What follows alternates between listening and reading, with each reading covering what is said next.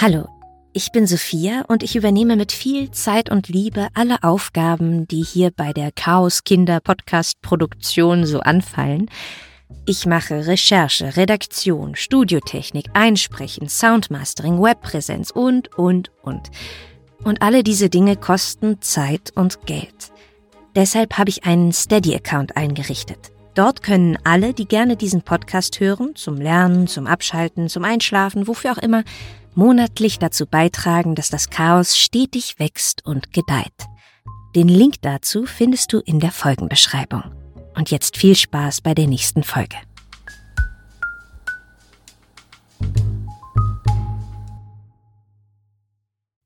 Wir bewegen uns weiter auf unserem Familienstammbaum in Richtung Herakles und diese Folge führt uns zur Geburt eines Vorfahren von Herakles – zur Geburt eines der größten Helden der griechischen Mythologie.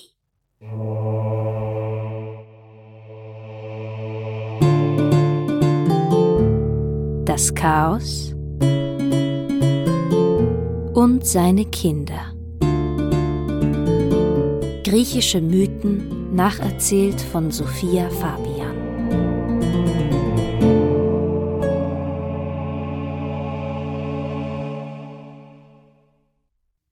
Danaos und Ägyptos sind Zwillingsbrüder. Sie sind die Söhne des nordafrikanischen Königs Belos. Als Belos stirbt, hinterlässt er jedem der beiden einen Teil seines großen Reichs. Danaos benennt seinen Teil nach seiner Großmutter, Libyen, und Ägyptos benennt seinen Teil bescheiden nach sich selbst, Ägypten und schon daran erkennt man eine gewisse Unähnlichkeit der Charaktere. Eine Sache aber haben sie gemeinsam. Sie sind sehr fruchtbar. Jeder der beiden hat viele Kinder. Jeweils 50, um genau zu sein. Danaos hat 50 Töchter und Ägyptos 50 Söhne. Ägyptos schlägt seinem Bruder Danaos vor, ihre Kinder einfach miteinander zu verheiraten. So, sagt er, könnten sie ihre gemeinsame Macht festigen. Danaos aber misstraut seinem Bruder. Er befragt vorsichtshalber eine Göttin, die er sehr für ihre kühle Weisheit verehrt. Athene. Und Athene antwortet ihm. Du hast ganz recht vorsichtig zu sein, Danaos. Dein Bruder Ägyptos will dich in eine Falle locken. Er hat seinen fünfzig Söhnen befohlen, alle deine Töchter schon einen Tag nach der Hochzeit zu töten. Wenn du die Hochzeit verweigerst, wird er trotzdem Gewalt anwenden. Du hast keine Wahl. Ihr müsst fliehen. Bau ein großes Schiff und fahre über das Meer bis nach Argos. Dort wird man euch gut empfangen. In aller Eile lässt Danaos ein riesiges Ruderboot bauen und flieht mit seinen fünfzig Töchtern, den sogenannten Danaiden, übers Mittelmeer. Und tatsächlich werden sie in Argos aufgenommen, und es wird ihm sogar der Thron überlassen. Er hat als direkter Nachfahre des Inachos einen Anspruch darauf. Wer war Inachos nochmal? Die Geschichte kennt ihr aus der letzten Folge. Ihn hatten Hera und Poseidon vor die schwierige Wahl gestellt, einem der beiden einen Tempel zu widmen. Inachos hat sich für Hera entschieden und deshalb lässt Poseidon regelmäßig große Dürren in Argolis herrschen so auch als Danaos mit den 50 Danaiden hier ankommt. Vielleicht um sich als neue Herrscher zu beweisen, schickt Danaos seine Töchter los. Sie sollen Trinkwasser finden. Eine seiner Töchter, Amimone, ist eine geübte Jägerin. Sie geht mit Pfeil und Bogen bewaffnet in den Wald, auf der Suche nach Wasser und um etwas zu jagen. Lautlos pirscht sie umher. Da entdeckt sie plötzlich etwas. Im Gebüsch. Das sieht doch aus wie ein Reh. Amimone spannt den Bogen, zielt, schießt und trifft. Aber was sie da trifft, ist kein Reh. Brüllend springt ein Satyr aus den Büschen hervor und zieht sich den kleinen Pfeil aus der dicken Haut. Als er Amymone entdeckt, will er sich sofort über sie hermachen. Satyren sind bekannt für ihr wildes sexuelles Verlangen. Aber dieser Satyr wird sein Verlangen diesmal nicht befriedigen, denn plötzlich erscheint ein Gott. Poseidon hatte das Brüllen gehört. Der Satyr lässt von Amymone ab und verschwindet im Geäst. Amymone atmet auf und bedankt sich bei Poseidon. Er fragt sie, was sie hier so allein im Wald tut. Und sie erklärt ihm, dass Argos verdurstet und sie dringend Wasser brauchen. Amymone weiß nicht, dass Poseidon es ist, der aus Groll das Wasser zurückhält, weil Inachos sich damals für Hera entschieden hatte. Aber jetzt, wo Poseidon die schöne junge Frau vor sich sieht, scheint er seinen Ärger sowieso gerne zu vergessen. Er macht Amymone ein Angebot, das sie nicht ausschlagen kann. Wenn Amymone mit ihm schläft, schenkt er, Poseidon, der Herrscher über die Gewässer der Erde, der Gegend wieder das Wasser. Amymone stockt der Atem. Sie hatte gedacht, Poseidon hätte sie gerettet. Aber sie hat sich getäuscht. Der Vergewaltiger wurde nur von einem größeren und mächtigeren Nötiger abgelöst. Amimone hat nicht wirklich eine Wahl, wenn sie ihre Familie und ihre Stadt retten will. So kommt Amimone vom Regen in die Traufe. Poseidon hält sein Wort und lässt das Wasser in Argolis Flüssen wieder fließen. Das halb verdurstete Argos kann endlich aufatmen und feiert nun seinen neuen Herrscher, Danaos. Doch das Glück hält nicht lange an. Ägyptos und seine fünfzig Söhne sind den Danaiden gefolgt, und nun belagern sie die Stadt. Sie verlangen, dass die geplante Massenhochzeit der fünfzig Paare bald ausgeführt wird. Danaos sieht keinen Ausweg mehr. Sie können nicht ewig fliehen. Aber wenn die Hochzeit stattfindet, werden Ägyptos Söhne am nächsten Tag alle Danaiden umbringen. Er kann seine Töchter nicht einfach so in den Tod schicken. Danaos berät sich mit seinen Töchtern. Und sie beschließen, sich zu wehren. Schon wenige Tage später werden die 50 Danaiden mit den 50 Söhnen des Ägypters vermählt. Es ist ein riesiges Fest. Es gibt viele Brautgeschenke und Danaos hat etwas ganz Besonderes gewählt. Er schenkt jeder seiner Töchter eine große metallene Haarnadel, spitz und schwer wie ein Dolch. In der Hochzeitsnacht bleiben die Frauen wach. Abgemacht sind 50 männliche Leichen im Morgengrauen. Am Morgen geht Danaus von Schlafgemach zu Schlafgemach und zählt die toten Söhne seines Bruders. 47 achtundvierzig, neunundvierzig. Aber einer fehlt. Im letzten Gemach sitzt Danaos älteste Tochter Hypermnestra allein auf ihrem Ehebett und weint. Sie konnte es nicht.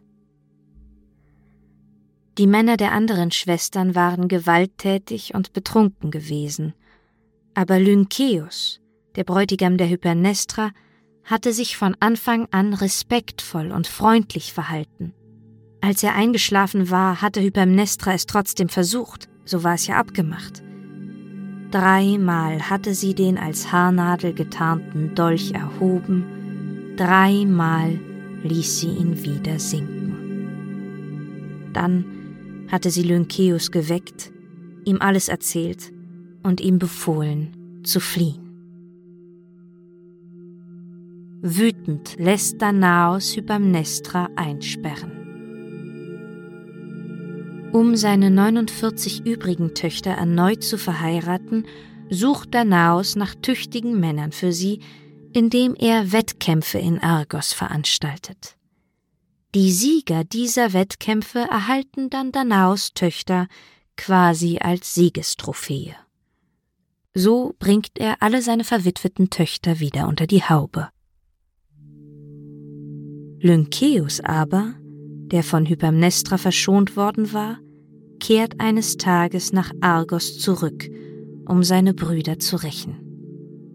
Er bringt alle Danaiden um, nur Hypermnestra wird verschont. Die Danaiden kommen also wie alle Sterbliche irgendwann in die Unterwelt. Aber wie urteilen die Totenrichter über die Frauen, die ihre Männer umgebracht haben, aber ihnen im Prinzip auch nur zuvorgekommen sind? Die Quellen gehen hier auseinander. Die einen sagen, Zeus erkennt die Notwehr der Danaiden an und befiehlt Hermes und Athene, die 49 Mörderinnen von ihrer Blutschuld zu bereinigen. Denn wenn sie überleben wollten, hatten sie ja keine Wahl. Andere Quellen wiederum sagen, die 49 Danaiden werden als blutrünstige Mörderinnen in den Tartaros verdammt und müssen auf ewig Buße tun. Sie sollen auf ewig versuchen, einen durchlöcherten Krug mit Wasser zu füllen. So schöpfen die Danaiden das Wasser, tragen es bis zum Krug und gießen es hinein, und dann schöpfen sie wieder das Wasser und tragen es und gießen es und schöpfen und tragen und gießen und niemals ist der Krug voll. Etwas weiter rollt Sisyphos seinen Stein und Ixion hängt schreiend an seinem brennenden Rad. Auf der Erde geht das Leben weiter, in Argos führen Lynkeus und Hypermnestra noch eine erfüllte Ehe. Sie übernehmen die Herrschaft über die Stadt, die sie später an ihren Sohn Abbas übergeben. Und Abbas hat später seinerseits zwei Söhne, wieder Zwillinge, Akrisios und Proitos. Und diese beiden Zwillinge verbindet vor allem eines Hass. Schon im Mutterleib rangeln Akrisios und Proitos, und auch später, als sie auf der Welt sind, ändert sich daran nichts. Als ihr Vater, Abbas, stirbt, übernimmt Proitos als erstes die Herrschaft, doch es dauert nicht lange, da verjagt Akrisios Proitos vom Thron und setzt sich selbst darauf. Doch die Zeit vergeht, und in Akrisios wächst eine große Sorge. Er hat keinen männlichen Nachfahren, der seine Herrschaft sichern könnte. Er hat nur eine Tochter, Danae. Also geht Akrisios und befragt ein Orakel, und es verkündet, Du, Akrisios, wirst in deinem Leben keinen Sohn mehr haben. Deine Tochter Danae wird einen Sohn gebären, der aber wird dir nicht nur den Thron, sondern auch das Leben nehmen. Akrisios wird blass. Was soll er tun? Er liebt seine Tochter, aber er muss dieses Schicksal abwenden. Also sperrt Akrisios Danae weg. Die Tür des Gefängnisses wird von zähnefletschenden Hunden bewacht. Es gibt keine Fenster. Nur durch ein paar Rillen in der Decke dringen an schönen Tagen ein paar Sonnenstrahlen. Danae muss zwar nicht hungern, ihre alte Amme bringt alles, was sie braucht, aber es ist ein tristes Dasein. Eines Nachts wird Danae von einem ungewöhnlichen Licht in ihrer Kammer geweckt. Sie öffnet die Augen und sieht, dass ein heller, goldgelber Schein durch die Rillen der Decke dringt. Sie glaubt erst, es sei vielleicht schon wieder Tag. Da spürt sie, dass es ein feiner, feuchter Goldstaub ist, der auf sie hinabtröpfelt. Sanft legt sich der Goldregen auf ihre Haut, in jede Hautfalte. Fasziniert lässt Danae es geschehen. Als Danae am nächsten Morgen aufwacht, ist alles wie vorher. Keine Spur von dem Gold. Sie seufzt. Wahrscheinlich war es nur ein schöner Traum. Doch in der nächsten Nacht passiert es wieder, und Danae versteht. Dieser goldene Regen ist übernatürlich. Es muss sich um das Werk eines Gottes handeln. Und sie hat recht. Zeus hatte ein Auge auf die gefangene Königstochter geworfen und sich in einen Goldregen verwandelt, um trotz ihrer Gefangenschaft zu ihr zu gelangen. Einige Wochen später bekommt Danae plötzlich Schwindelanfälle, Hungerschübe, sie muss sich übergeben. Während Danae nur glaubt, sie sei krank, hat ihre alte Amme schon einen ganz anderen Verdacht. Aber nein, das ist unmöglich. Seit Monaten hatte Danae keinen Kontakt zur Außenwelt. Doch als Danaes Körper sich sichtlich verändert, ihr Bauch sich langsam abzeichnet, besteht bald kein Zweifel mehr.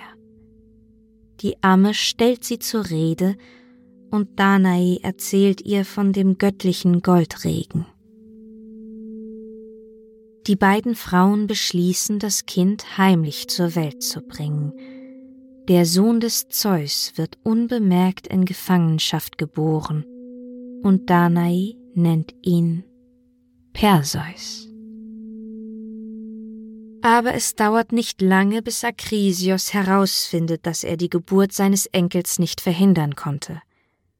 So ein schreiendes Baby kann man nicht lange geheim halten. Und Akrisios muss wieder eine unglückliche Entscheidung treffen. Er beschließt, sie den Göttern zu überlassen. Danae und der kleine Perseus werden in einen Kasten gesperrt und in der Nähe von Argos ins Meer geworfen. Zeus wird sie beschützen aber wie genau es für die beiden weitergeht, sehen wir in der nächsten Folge. Ich weiß, das ist ein ganz gemeiner Cliffhanger, denn endlich kommen wir zu Perseus. Darum wird es dann aber, wie gesagt, in der nächsten Folge gehen, ich freue mich gerade sehr, wie sich dieser Podcast entwickelt, weiterverbreitet. Immer mehr Menschen hören zu und das spornt mich wirklich an. Auch gibt es eine wunderbare Neuigkeit. Wer mir auf Instagram folgt, hat es wahrscheinlich schon mitbekommen. Es gibt das Chaos und seine Kinder jetzt auch als französischen Podcast. Le Chaos et ses enfants. Und dieser Podcast ist, während ich das ja aufnehme, schon online gegangen, zumindest mit der ersten Folge. Ich lebe ja, wie ihr vielleicht wisst, in Frankreich und jedes Mal, wenn ich in den letzten Jahren einem Franzosen von meinem Podcast über griechische Mythologie erzählt habe, leuchteten die Augen auf und jedes Mal musste ich dann sagen, also es gibt diesen Podcast leider nur auf Deutsch. Und das ist jetzt aber vorbei. Der deutsche Podcast wird dadurch aber natürlich nicht vernachlässigt. Er geht wie gewohnt auch hier weiter. Es ist noch sehr viel Stoff aus der griechischen Mythologie übrig. Ich bin also noch lange nicht fertig. In dieser Folge bedanke ich mich noch bei Miriam, Sandy, Elin, Anna, Verena, Elred, Sophie und Tobi. Vielen, vielen Dank euch allen. Mein Name ist Sophia Hiermit bedanke ich mich für eure Aufmerksamkeit. Mögen die Götter mit euch sein.